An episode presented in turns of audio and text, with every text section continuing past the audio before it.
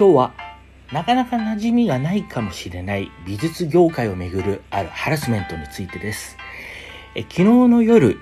えー、ある女性がノートに告発記事を投稿しました。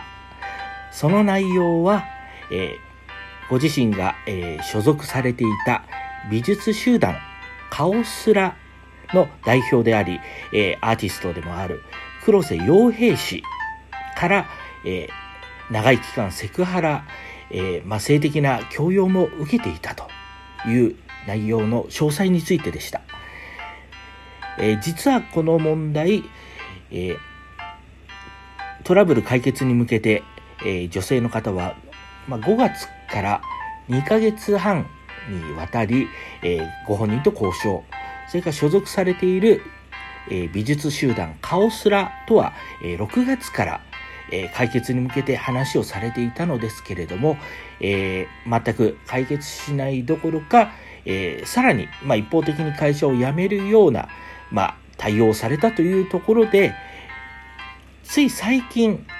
えー、先月の17日に初めて、えー、外部に対してツイートを、まあ、一部内容を伏せながら、えー、ツイートをされたところ、関係者から、え、次々と連絡があって相談をして、えー、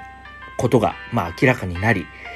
えー、そのツイートからわずか1週間で代表の黒瀬さんは、えー、その所属する集団の代表を、えー、退任しました。つまり、えー、当事者の中で、まあ、2ヶ月